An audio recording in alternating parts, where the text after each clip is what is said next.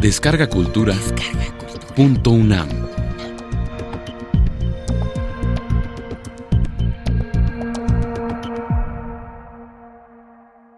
El vampiro de John William Polidori. Vampiro. Revivientes. Burlacos. Lamias. Bucodín. Colos. Chupa sangre. Lamias no muertas. Bucovina. Excomulgado. Hematófagos. Urolacos. Nosferatum.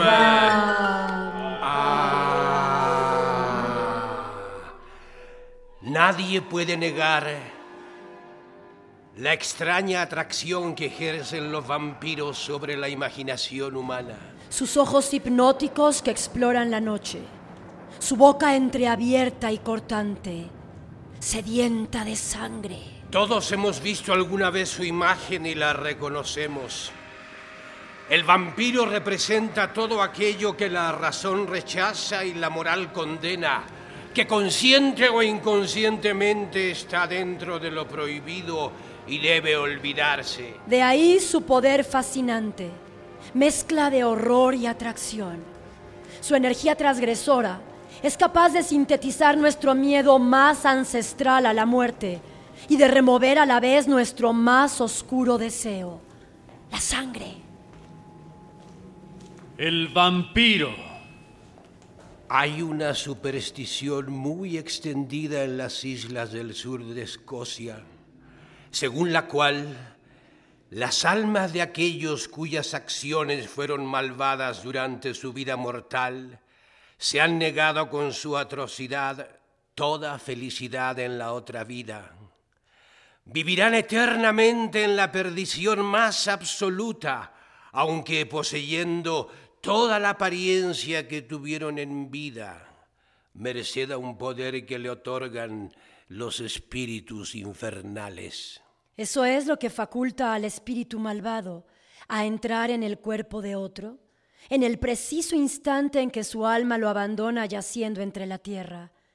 Así el cuerpo cobra nuevamente vida. El nuevo ser con la misma mirada, la misma voz, la misma expresión de maldad, bebe, come y disfruta de lo que es común entre los humanos, pero siempre se inclina por la vileza. A esas almas errabundas las llamaron vampiros. En un duro invierno en Londres, apareció en diversas fiestas de los personajes más importantes de la vida nocturna de la capital inglesa, un noble que destacaba más por sus peculiaridades que por su rango. Observaba la alegría a su alrededor como si no pudiese participar en ella. Aparentemente solo atraían su atención las risas de las bellas damas risas que él sofocaba con una mirada, infundiendo temor en los pechos presos de aturdimiento. Aquellas que experimentaban esta sensación de pavor no se explicaban cuál era su causa. Algunas la atribuían a la mirada apagada, gris y fija, que penetraba y parecía clavarse en lo más hondo de una conciencia en lo más profundo de un corazón. Su mirada recaía sobre una mejilla como un rayo de pesante plomo. Todos deseaban verle y quienes gustaban de la excitación violenta y experimentaban el peso del enui Estaban contentos de tener a alguien capaz de atraer su atención de manera intensa. A pesar del matiz mortal de su semblante, que jamás se coloreaba con un tinte rosado, ni por pudor, ni por la fuerte emoción de la pasión, gracias a que sus facciones y su perfil eran bellos, Muchas damas trataban de conquistar su atención y conseguir al menos alguna señal de afecto. Lady Mercer, que había sido la burla de todos los crápulas, le salió al paso. Solo le faltó vestirse de saltimbanqui para llamar su atención, pero fue en vano. Cuando estuvo delante de él, aunque los ojos del misterioso personaje se clavaron en los de ella, daba la impresión de que no los veían. Incluso su imprudencia parecía pasar desapercibida a los ojos del caballero, por lo que, cansada de su fracaso, abandonó la lucha. Aunque las vulgares adúlteras no lograron influir en la dirección de aquella mirada, el caballero no era indiferente al bello sexo. Mas era tal la cautela y discreción con que se dirigía tanto a la esposa virtuosa como a la hija inocente, que muy pocos sabían que conversara tan bien con las damas. Rápidamente se ganó la fama de poseer una conversación cautivadora, bien fuese porque ésta disipaba el temor que inspiraba su singular persona en las mujeres, o porque les conmovía su aparente repudio al vicio. El caballero no tardó en contar tanto con admiradoras cuyas virtudes domésticas constituyen el orgullo de su sexo, como seguidoras entre las deshonradas por sus vicios.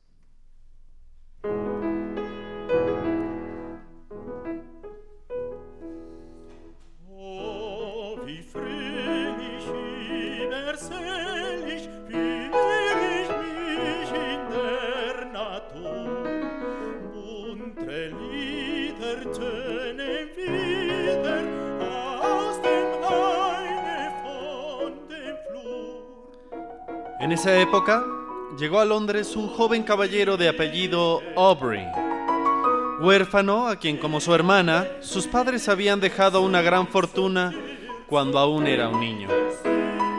Abandonado a su suerte por sus tutores, Aubrey cultivó más su imaginación que su buen juicio. Por consiguiente, alimentaba los sentimientos románticos del honor. Creía en la virtud y pensaba que el vicio era un pintoresco efecto escénico de la providencia, un recurso de novela. Creía, en fin, que los sueños de los poetas eran las realidades de la existencia. Aubrey era guapo, sincero y rico, de intensos ojos y sensuales labios. Por tales razones, cuando ingresó en los círculos brillantes de la sociedad, le rodearon y atosigaron muchas mujeres, algunas con hijastras casaderas y muchas esposas en busca de pasatiempos extraconyugales. Y ligado al romance de sus solitarias horas, Aubrey se sobresaltó al descubrir que, salvo en las llamas de las velas que parpadeaban no por la presencia de un espectro, sino por las corrientes de aire, en la vida real no existía ningún pretexto para las necedades románticas de las novelas, de las que había extraído sus pretendidos conocimientos.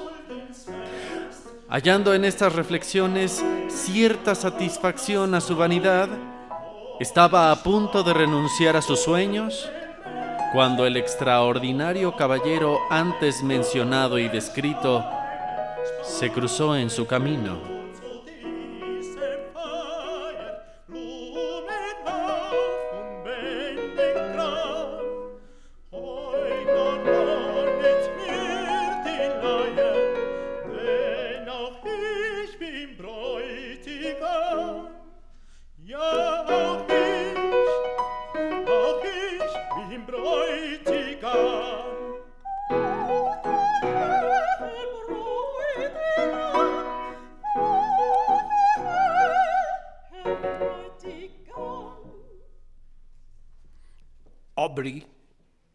Se dedicó a observar a Lord Ruthven.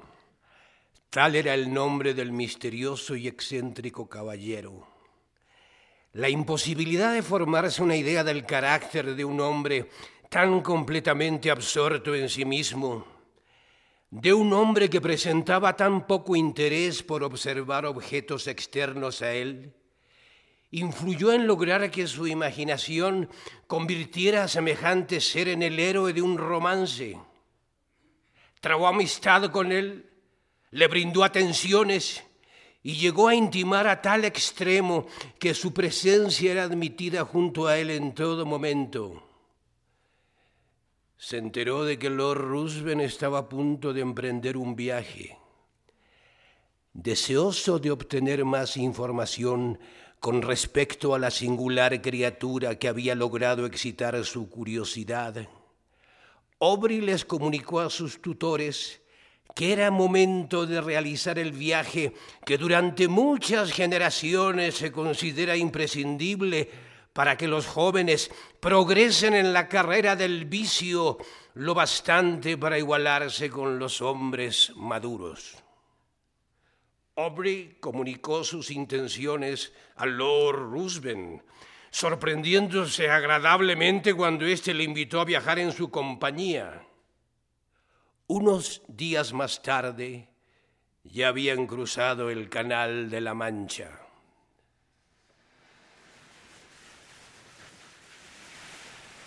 En el barco lo empecé a conocer de verdad.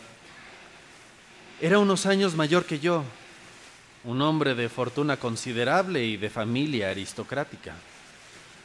Algunas circunstancias singulares en su historia personal lo habían convertido para mí en objeto de atención, interés y hasta estimación, lo que no disminuían ni sus modales reservados ni los ocasionales atisbos de angustia que a veces le acercaban a la enajenación.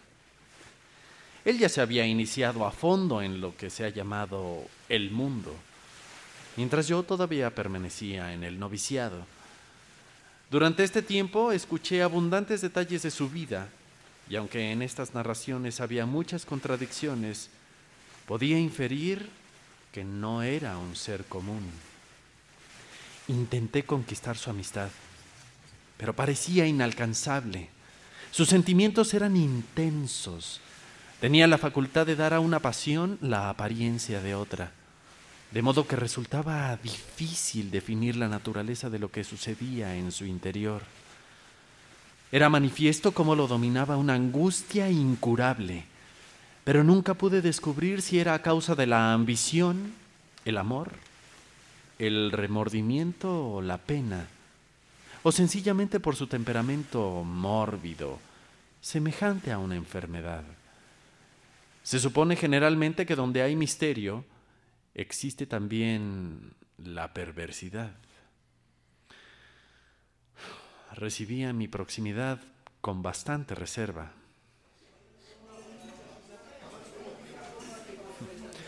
Mi compañero era muy liberal. Jamás aliviaba las desdichas de los virtuosos. Los despedía sin contemplaciones y aún con burlas.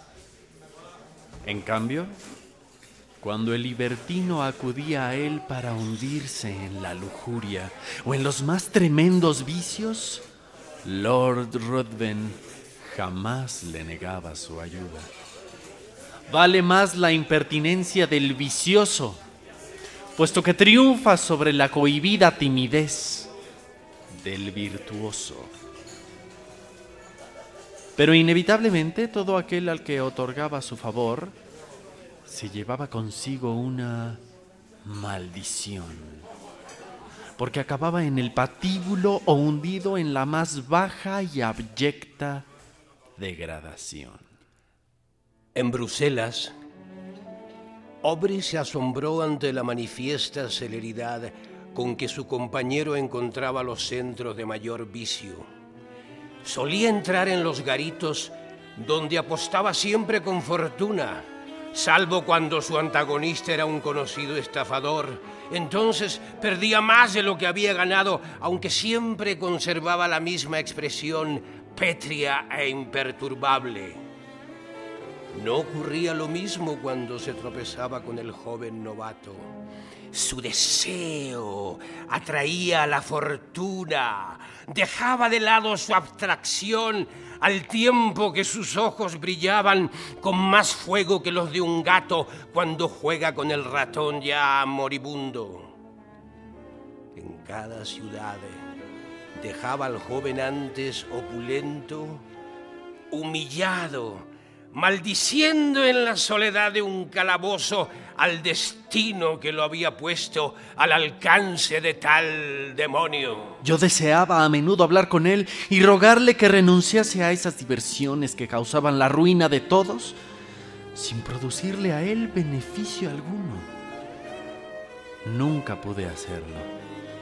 Lord Ruthven, en su carruaje y en medio de la naturaleza más lujuriosa y salvaje, siempre era el mismo.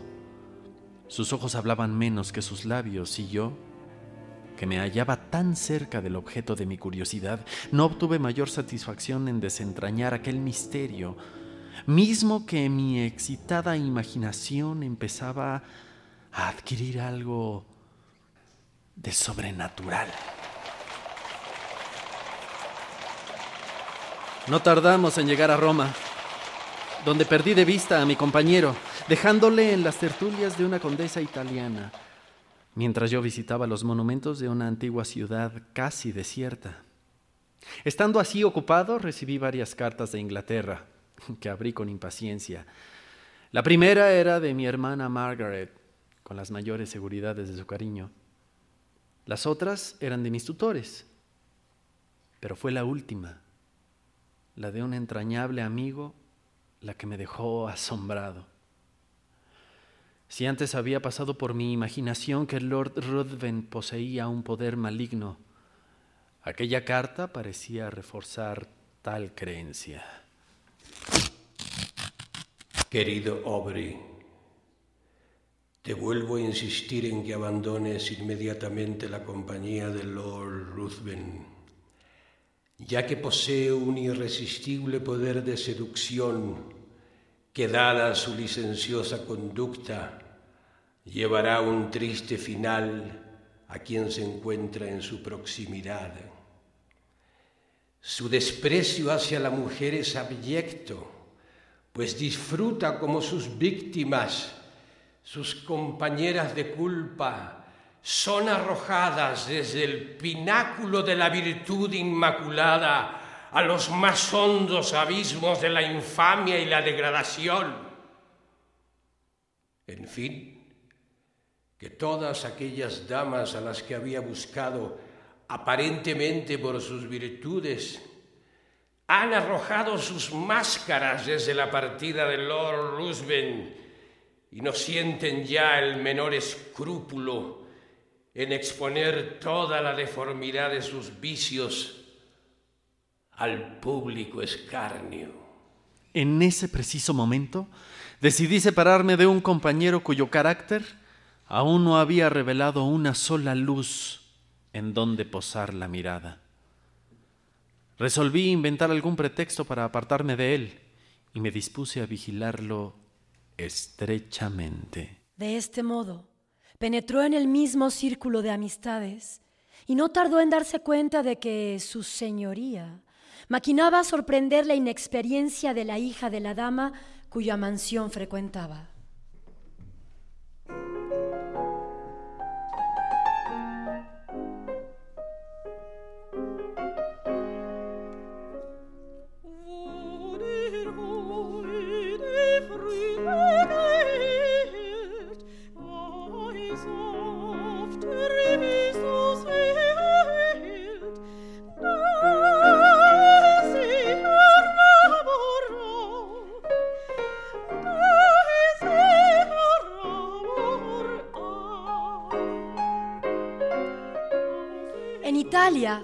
Es raro que una joven soltera frecuente los círculos sociales, por lo que Lord Ruthven se vio obligado a llevar adelante sus planes en secreto.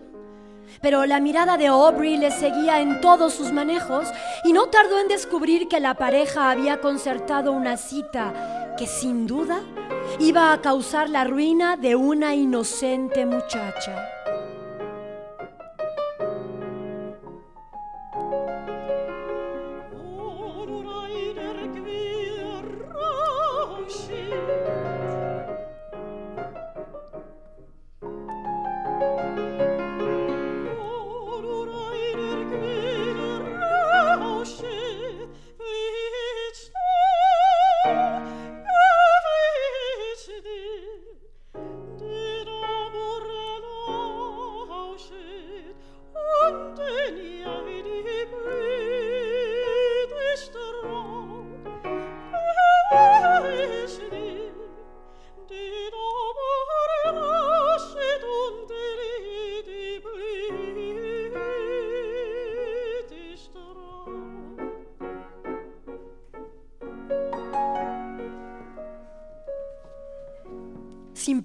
Tiempo, Aubrey se presentó en el aposento de su amigo.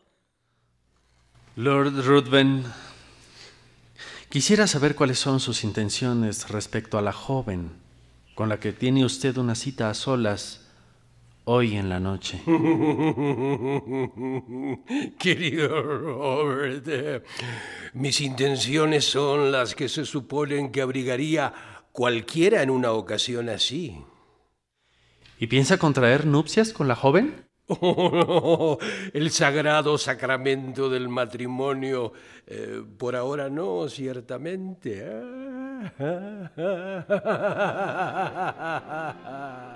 Con la obscena carcajada retumbando en sus oídos, Aubrey se marchó e inmediatamente redactó una nota comunicándole que desde ese momento renunciaba a continuar acompañándolo. Fue a visitar a la madre de la joven, a la que informó de cuanto sabía no solo respecto a su hija, sino también sobre la reputación de Lord Ruthven. La cita quedó cancelada. Al día siguiente, Lord Ruthven se limitó a enviar a un criado para comunicarle su conformidad en separarse, sin insinuar molestia alguna. Después de abandonar Roma, el joven dirigió sus pasos a Grecia.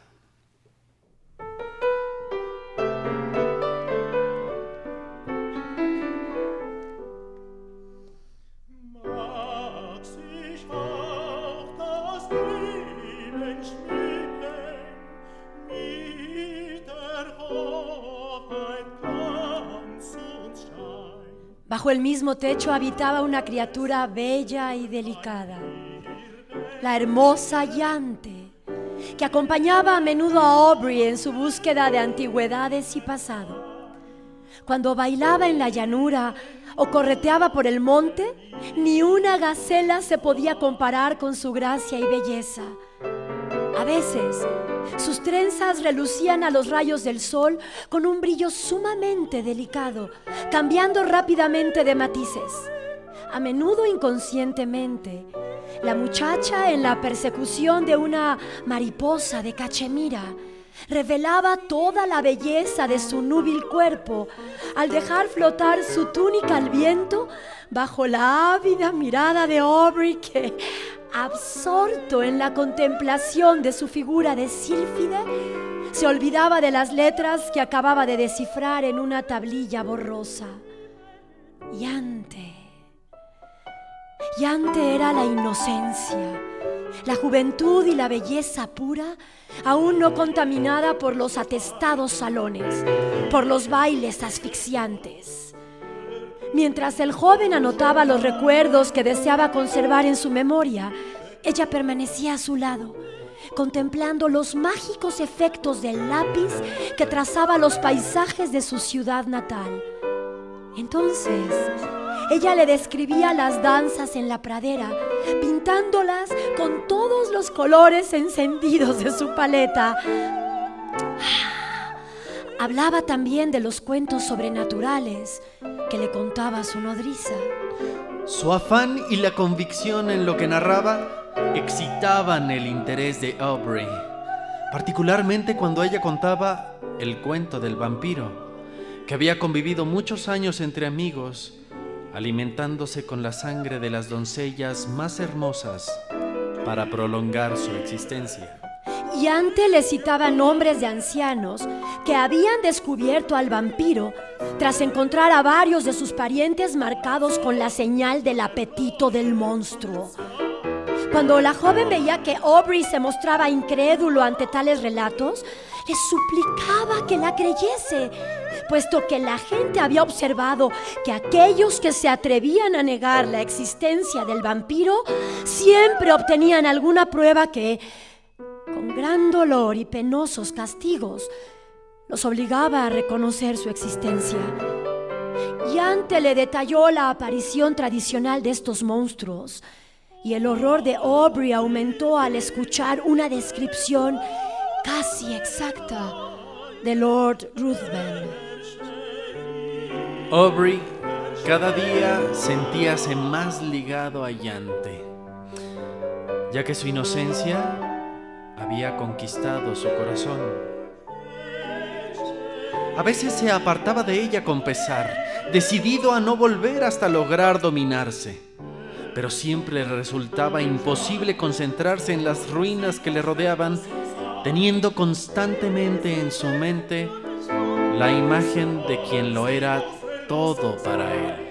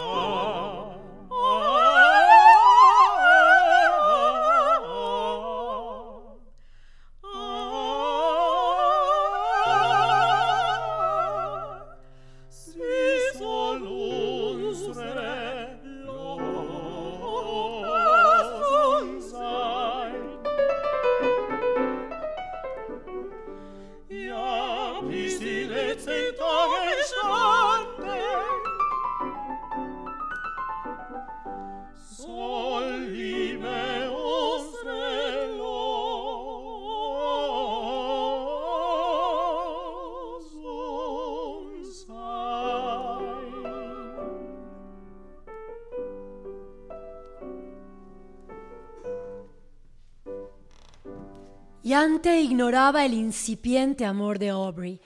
Seguía mostrándose como la misma de los primeros días. La joven llamó a sus padres para que pudieran dar fe a Aubrey de la existencia de los vampiros, y ambos, pálidos de horror, lo confirmaron. He decidido hacer una excursión a Corinto. Creo que me llevará solamente unas horas.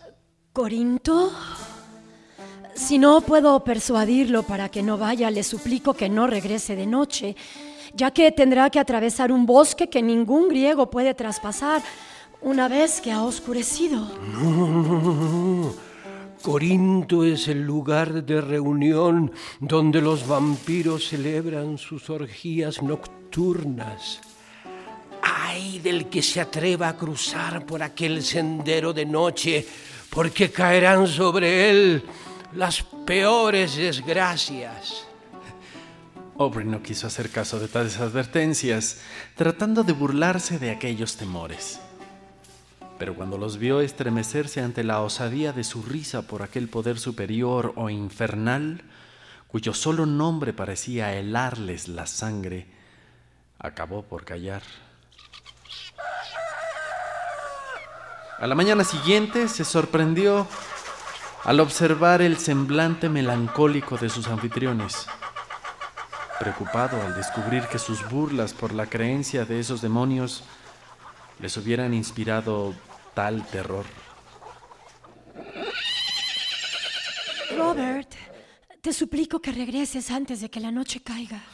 No temas, te lo prometo, Yante. Hasta pronto. No obstante, estuvo tan ocupado en sus investigaciones que no se dio cuenta de que oscurecía y que en el horizonte aparecía una masa de nubes tempestuosas, próxima a descargar toda su furia sobre el campo. Finalmente montó en su caballo, decidido a regresar deprisa por su retraso. Pero era demasiado tarde. El crepúsculo en estos climas meridionales es algo casi desconocido. El sol se pone rápidamente y cae la noche.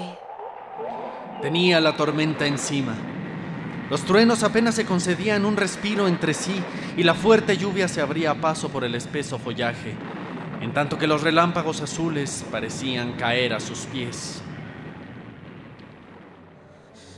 De repente, El caballo se asustó y emprendió una terrible carrera a través del lúgubre bosque. Por fin, el animal se detuvo exhausto. Entonces Aubrey descubrió al resplandor de los relámpagos que estaba próximo a una choza que apenas destacaba entre la hojarasca y la maleza que la rodeaba. Desmontó y se acercó con el fin de encontrar a alguien que lo guiase a la ciudad o al menos protegerse contra la furiosa tormenta. Mientras se acercaba, entre los truenos que habían callado un instante, le pareció oír unos espantosos alaridos de mujer mezclados con exaltadas risotadas burlonas. Aubrey quedó turbado, mas excitado por el trueno que retumbó en su cabeza, con un súbito esfuerzo empujó la puerta de la choza. Se encontró en absoluta obscuridad.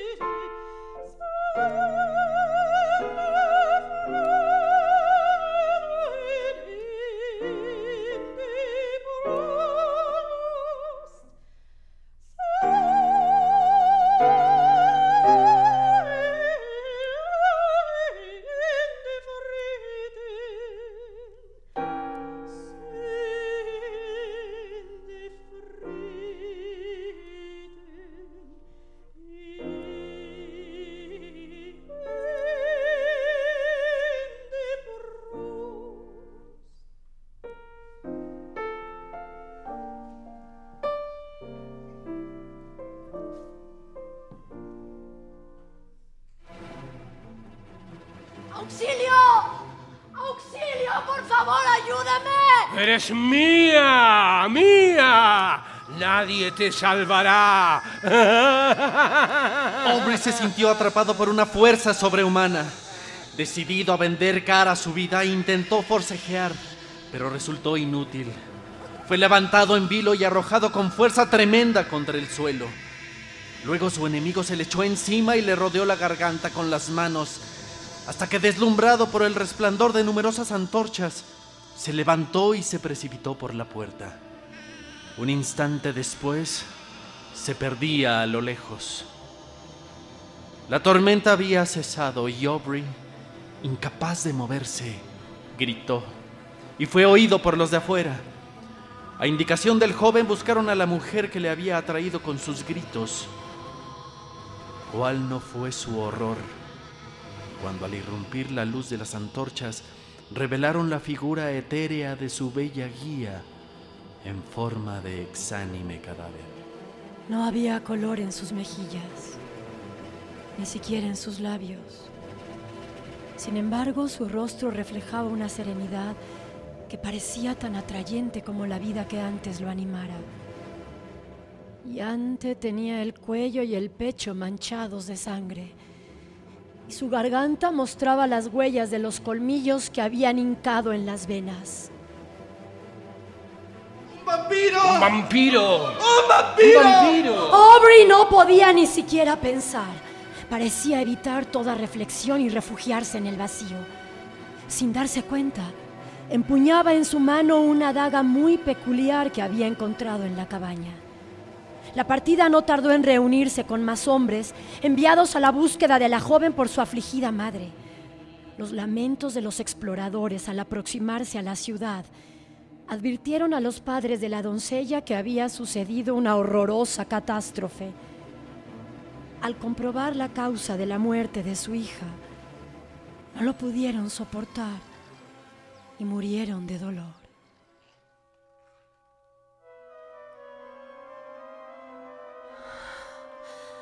Una vez en la cama, Aubrey padeció una altísima fiebre con frecuentes delirios. Te suplico que no la toques. Y antes, inocente. ¡Maldito asesino! ¿Cómo te atreviste a matar a una criatura tan joven y tan bella? ¡Fuiste tú, Ruthven! Lord Ruthven llegó a Atenas y al enterarse del estado de Aubrey, se presentó inmediatamente en su casa y se convirtió en su enfermero. Cuando se recobró de su delirio, se horrorizó petrificado ante la figura de aquel a quien ahora consideraba un vampiro.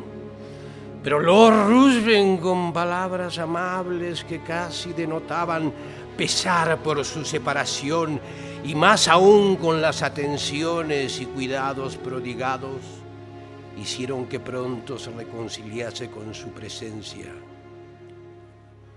Lord Ruthven parecía totalmente cambiado.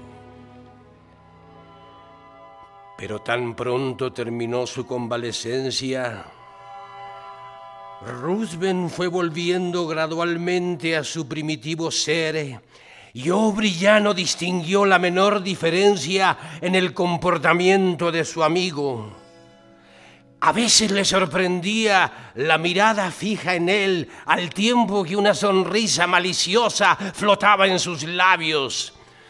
Sin saber por qué, esto le atormentaba. Durante la última fase de su recuperación, Lord Ruthven pareció absorto en la contemplación de las olas que levantaban el mar la brisa marina o en señalar el progreso de los astros que como el nuestro dan vueltas en torno al sol. Y más que nada, parecía evitar todas las miradas ajenas.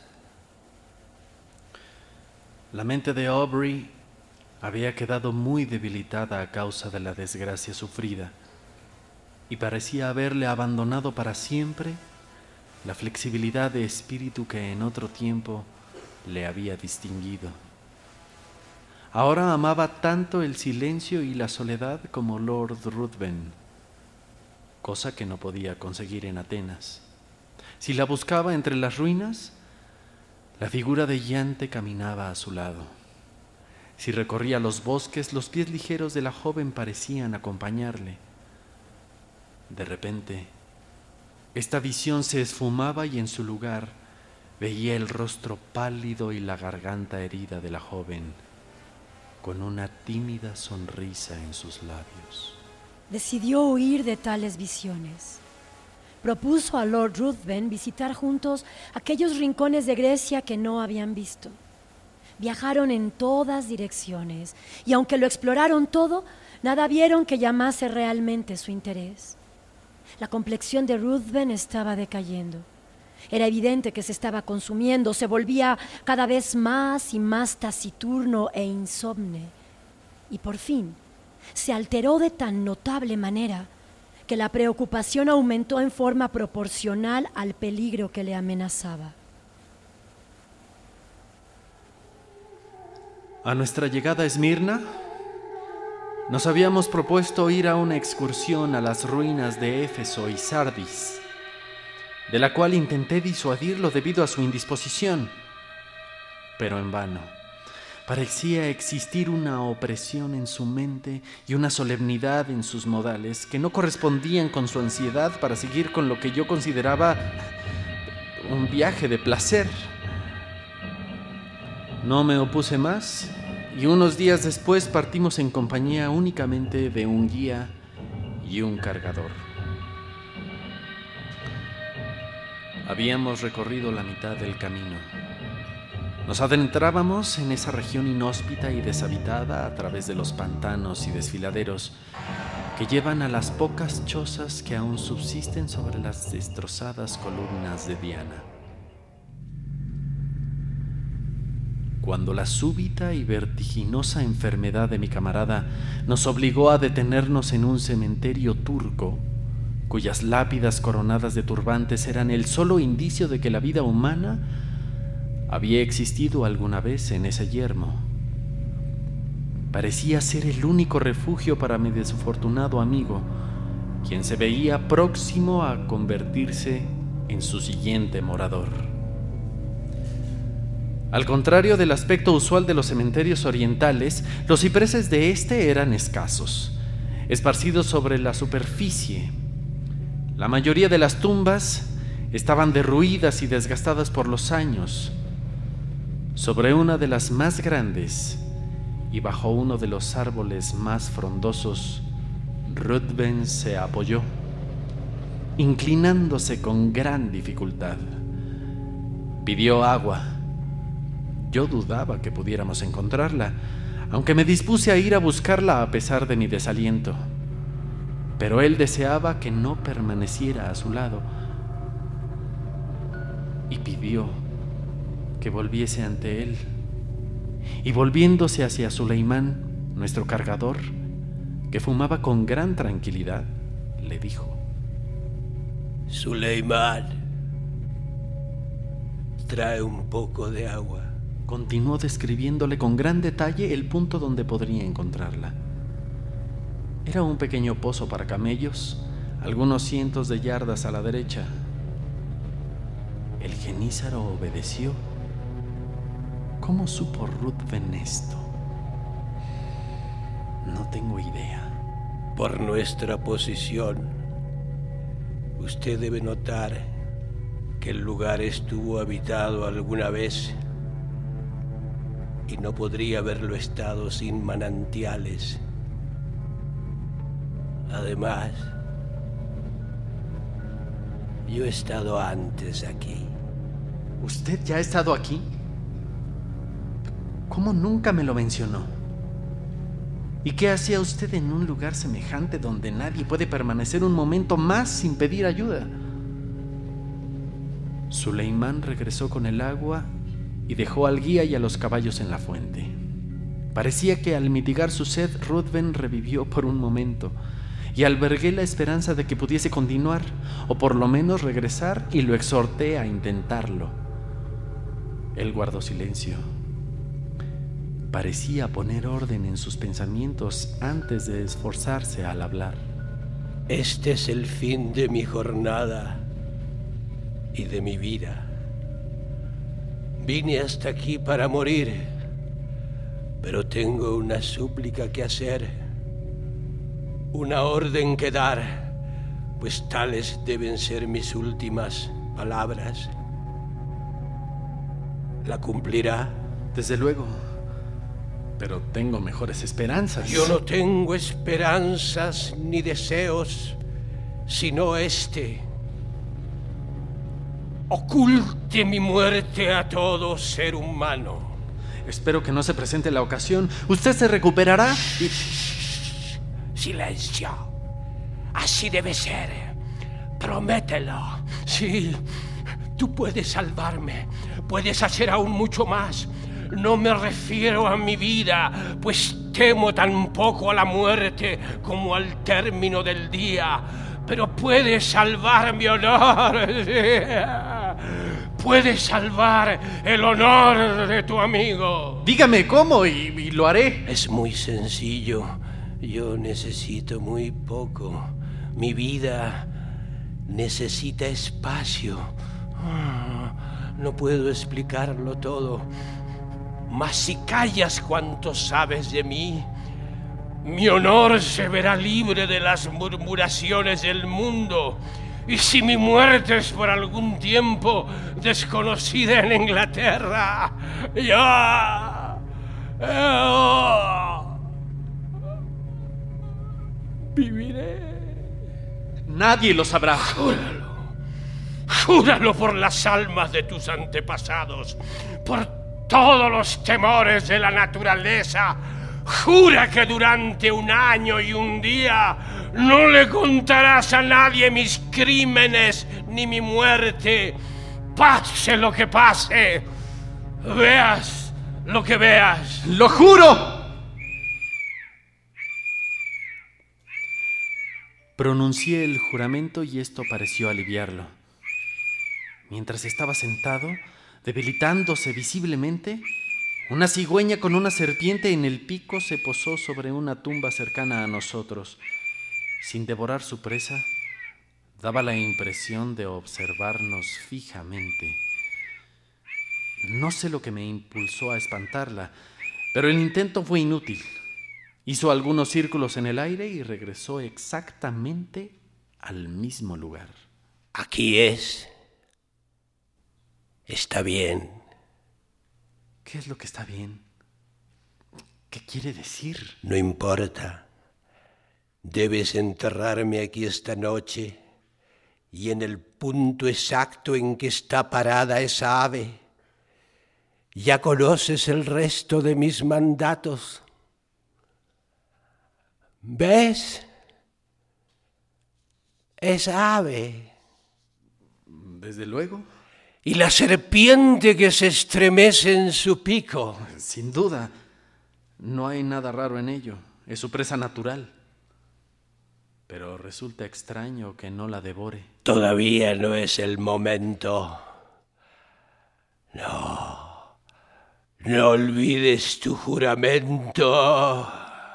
Mientras la cigüeña emprendía el vuelo, Lord Ruthven se dejó caer sobre mi hombro lanzando una carcajada y expiró.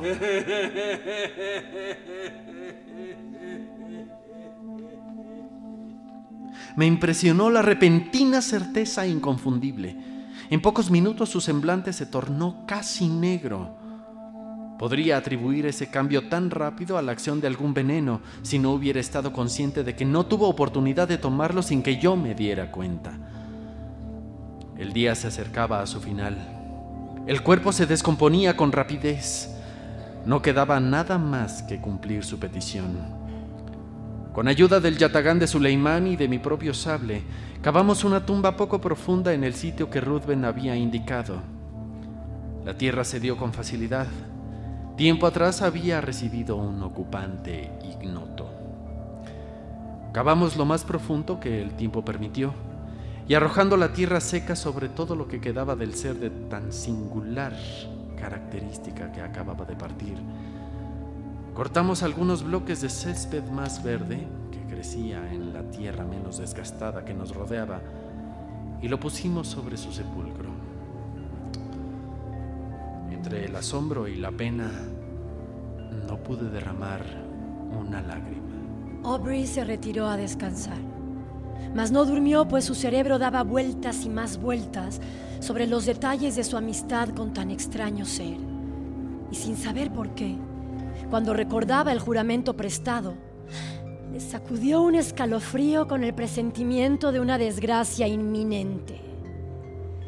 Harto de un país en el que solo había padecido tremendos horrores y en el que todo conspiraba para fortalecer esa supersticiosa melancolía que se había apoderado de su espíritu, resolvió abandonarlo. Mientras esperaba un barco que le condujera a Nápoles, se dedicó a ordenar los efectos que habían pertenecido a Lord Ruthven. Halló un estuche que contenía varias armas aptas para ocasionar la muerte. Entre ellas vio varias dagas y yataganes. Mientras examinaba asombrado sus curiosas formas, se sorprendió al encontrar una vaina ornamentada en el mismo estilo que la daga hallada en la cabaña aquel día fatal. Aubrey se horrorizó al descubrir que la hoja encajaba perfectamente en la vaina. Parecía hipnotizado por la daga, pese a lo cual todavía se resistía a creerlo. Sin embargo, aquella forma especial, los mismos esplendorosos adornos del mango y la vaina, no dejaban lugar a dudas. Ambos objetos mostraban gotas de sangre.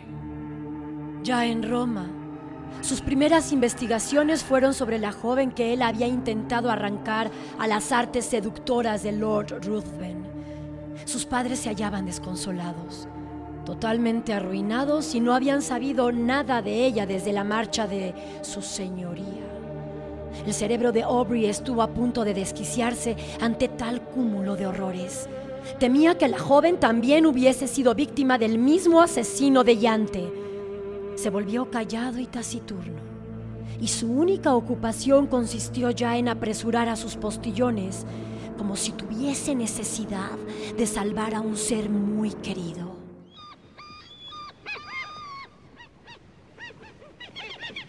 Llegó a Calais y una brisa que parecía obedecer a su voluntad no tardó en dejarle en las costas de Inglaterra.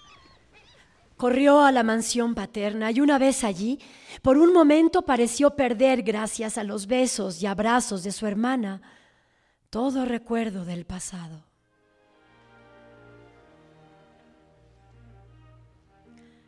La señorita Aubrey no poseía esa gracia cautivadora que atrae a las miradas y el aplauso en las reuniones sociales. No tenía esa superficial brillantez que solo se da en el aire caldeado de los salones bulliciosos. Sus ojos azules jamás se iluminaban con ironías o sarcasmos. La envolvía un encanto melancólico que no parecía venir del infortunio, sino de algún profundo sentimiento que revelaba un alma conocedora de un reino más radiante. Cuando estaba sola, jamás se iluminaba su rostro por la sonrisa o la alegría. Pero cuando su hermano le manifestaba su afecto, ¿quién habría cambiado su sonrisa por la de la voluptuosidad? Parecía como si esos ojos, ese rostro, jugasen a la luz de su propia esfera. Solo tenía 18 años y aún no había sido presentada en sociedad. Sus tutores creyeron oportuno aplazar esta ceremonia hasta el regreso de su hermano, cuando él pudiera ser su protector. resolvieron que darían una fiesta. Aubrey habría preferido estar apartado de todo bullicio, no sentía el menor interés por las frivolidades de personas desconocidas, pero decidió sacrificar su comodidad para proteger a su hermana. La multitud era excesiva, una fiesta no vista en mucho tiempo, y allí, allí estaba Aubrey, de pie en un rincón a solas, indiferente a cuanto lo rodeaba acordándose de la primera vez que vio a Lord Ruthven en ese mismo lugar. Entonces sintió que le agarraban súbitamente del brazo y junto a su oído sonó una voz que reconoció demasiado bien. Acuérdate del juramento. Aubrey apenas tuvo valor para volverse, temiendo ver a un espectro que le podría destruir y distinguió no lejos a la misma figura que había atraído su atención la primera vez que entró en sociedad. La contempló fijamente hasta que sus piernas casi se negaron a sostenerle, y abriéndose paso entre la multitud se arrojó al interior de su carruaje y ordenó que le llevaran a casa. Una vez allí empezó a pasearse agitadamente, con la cabeza entre las manos como, como temiendo que sus pensamientos le estallaran en el cerebro. Otra vez Lord Ruthven ante él. En su mente desfilaron los detalles en espantosa sucesión. La daga, la vaina y ante el juramento. Estoy seguro de que Lord Ruthven murió. Estaba frío como el hielo. No es posible que los muertos resuciten. Por eso Aubrey decidió volver a la vida social. Necesitaba aclarar sus dudas. Pero cuando noche tras noche recorrió diversos salones, siempre con el nombre de Lord Ruthven en sus labios, no consiguió obtener información. Unas noches más tarde, Acudió con su hermana a una fiesta que daba un pariente cercano. Dejó a Margaret bajo el cuidado de la anfitriona. Aubrey se encerró en un aposento retirado y allí se abandonó a los pensamientos que le devoraban. Oyendo por fin que se estaban marchando muchos, se levantó y al entrar en el salón halló a su hermana rodeada de varios caballeros en animada conversación. Al acercarse a ella, uno de los presentes le saludó revelando el rostro que más aborrecía. Aubrey dio un tremendo salto.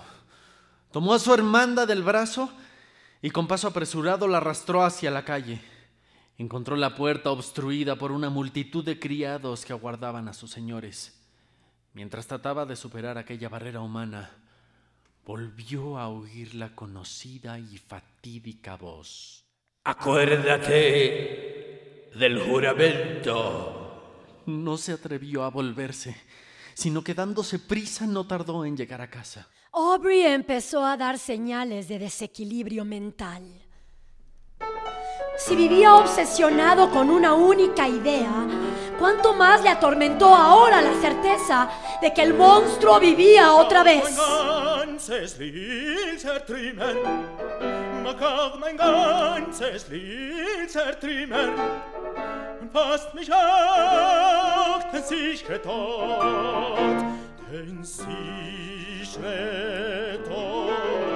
Se volvió indiferente a las atenciones de su hermana y fue inútil que ésta tratara de arrancarle la causa de tan extraña conducta.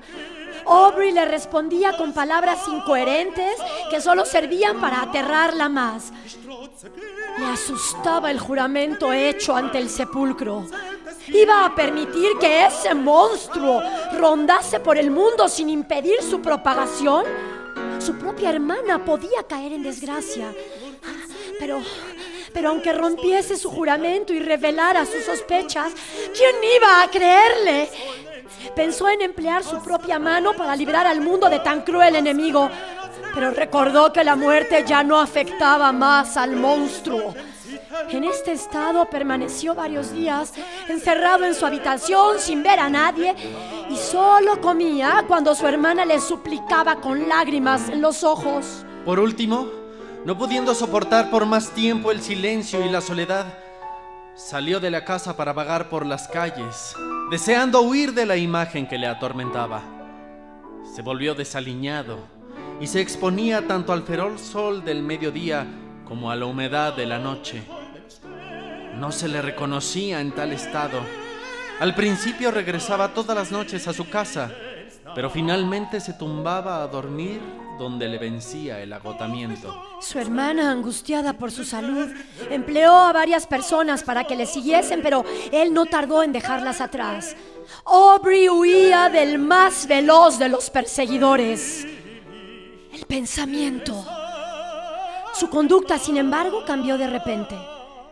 Asaltado por la preocupación de poner a sus amigos a merced de un demonio de cuya presencia no tenían conciencia, decidió integrarse de nuevo en la sociedad y vigilarlo estrechamente, dispuesto a prevenir, a pesar de su juramento, a todo aquel que se acercara a Lord Ruthven con intención de intimar.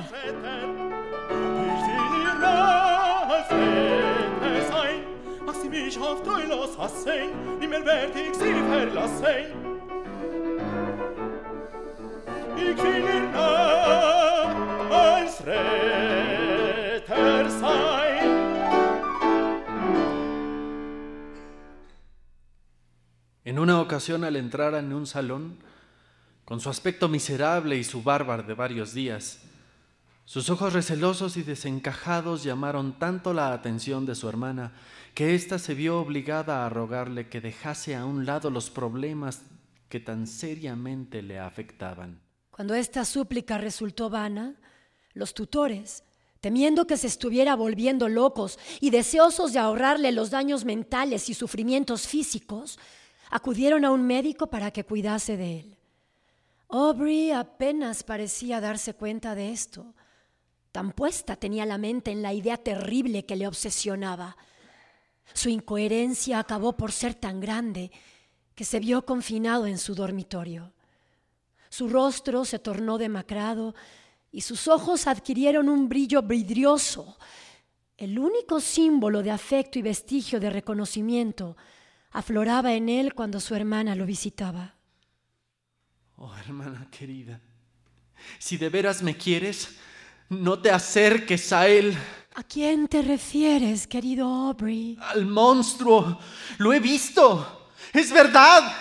Es verdad. Varias veces al día contaba con los dedos determinado número y luego sonreía como un lunático. Poco a poco, a medida que transcurría el año, sus incoherencias fueron menos frecuentes y su mente se libró parcialmente de la melancolía. Al llegar el último día del año, uno de los tutores entró en la habitación y habló con el médico, pues justo al día siguiente se celebraría la boda de la hermana y contemplaban su asistencia a la ceremonia. Estas palabras sacaron a Aubrey de su ensimismamiento. Preguntó ansioso con quién iba a contraer matrimonio y, animados ante este síntoma de cordura, mencionaron el nombre del conde de Marsden. Aubrey pareció alegrarse. Manifestó su intención de asistir a la boda y el deseo de entregar a su hermana.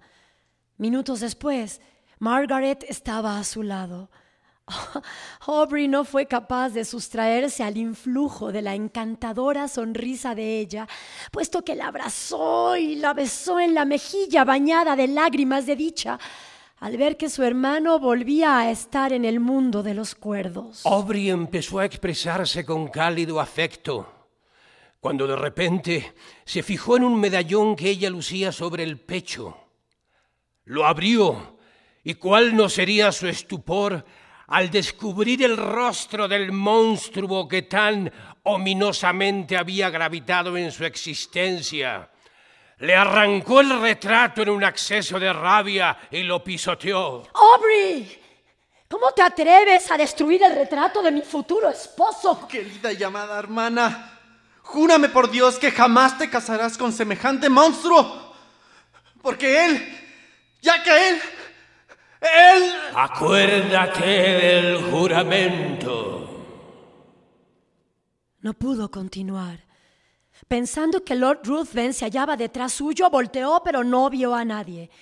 Entretanto, entraron los tutores y el médico que lo habían oído todo. Pensaban que la locura había vuelto a apoderarse de aquel pobre cerebro y le obligaron a separarse de su hermana. Por piedad, les suplico que aplacen la boda tan solo un día. Por favor, es de vida o muerte. Mas ellos, atribuyendo tal petición a la locura que se imaginaban devoraba su mente, intentaron calmarle y le dejaron solo. Aubrey, una vez lejos del médico y el tutor, trató de sobornar a los criados, pero fue en vano. Pidió entonces pluma y papel y escribió una carta a su hermana.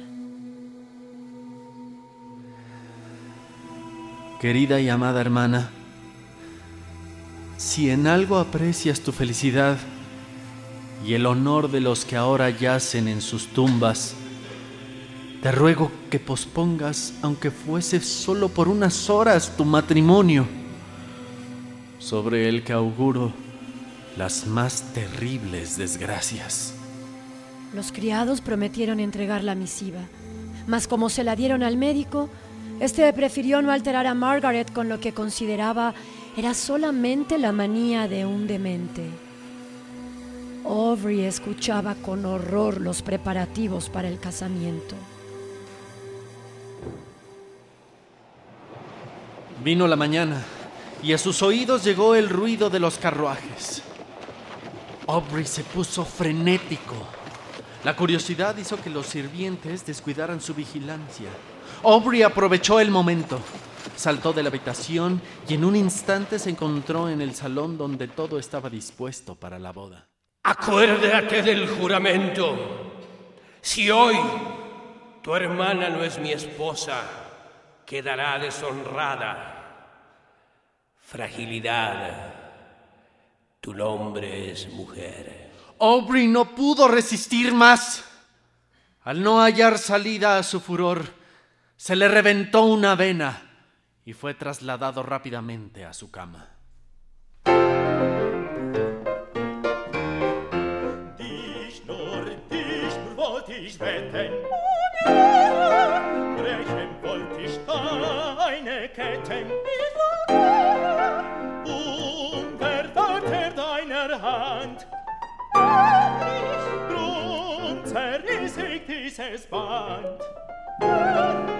Drum zerriss ich, drum zerriss ich dieses Band. Nicht. Kannst du mich so sehr verkennen?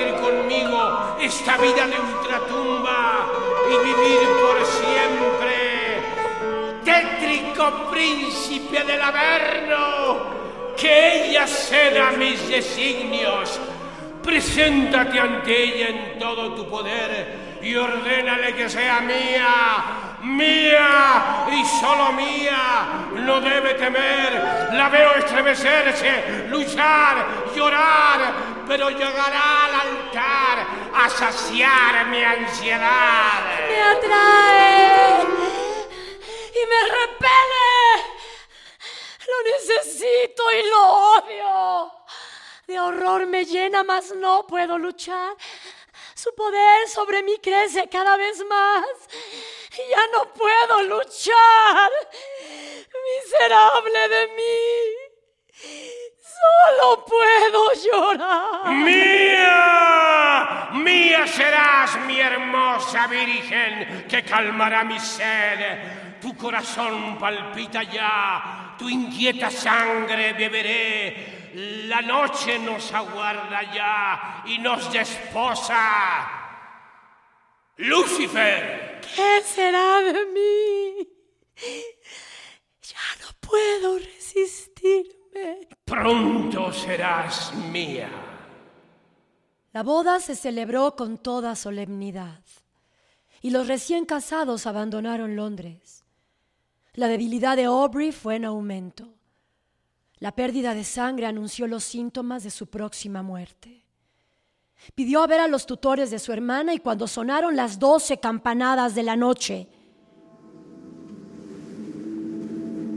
instante en que se cumplía el plazo impuesto a su silencio, relató con serenidad cuanto había vivido y sufrido y murió inmediatamente después.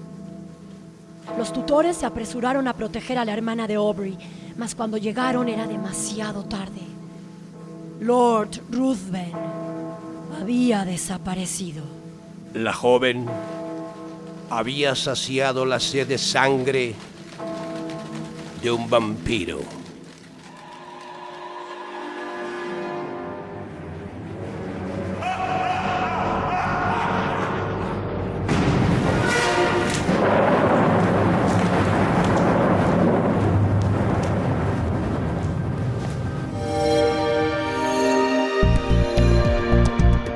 Descarga Cultura. Punto UNAM.